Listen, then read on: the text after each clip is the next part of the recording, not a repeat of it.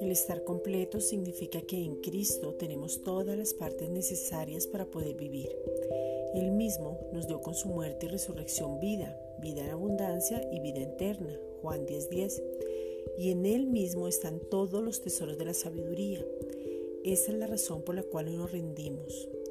Padre, en el nombre de Jesucristo te pedimos que venga hoy mismo una revelación sobrenatural del triunfo que fue efectuado los cinco juntamente y en el poder de la resurrección. Romanos 1.4. Que nos sumerjamos en tu palabra de tal modo que se cumpla lo que dice Gálatas 2.20, que ya no vivimos nosotros y que todo lo que vivimos en la carne ahora es en la fe de Jesucristo. Tú ya estás agradado con nosotros a causa de Cristo. Nos ves a través de Él y no hay ninguna condenación porque estamos en Cristo Jesús. Romanos 8.1.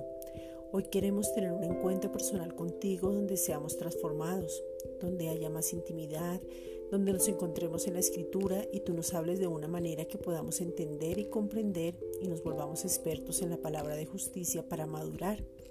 Hebreos 5:13. Toda provisión fluye en ti a través de Cristo. Por tanto, Padre, te pedimos en el nombre de Jesucristo que abras nuestra mente para poder entender y comprender lo que no entendemos. Que es en tu abrazo y poder estar en tu regazo podamos experimentar tu amor inagotable. Efesios 3, versículos 17 y 19. Porque no hay nadie como tú. Que convirtamos toda preocupación en oración. Que la paz de Dios guarde seguro nuestro corazón y el pensamiento en Cristo Jesús que la paz sea fuerte, robusta e inamovible. Que toda provisión espiritual, física y económica se manifieste sobre nuestras vidas.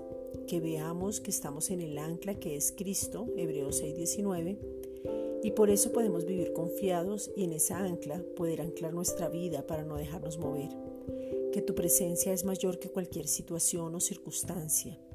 Que nos viste aún desde el vientre con un propósito claro. Salmo 139. Gracias, Padre.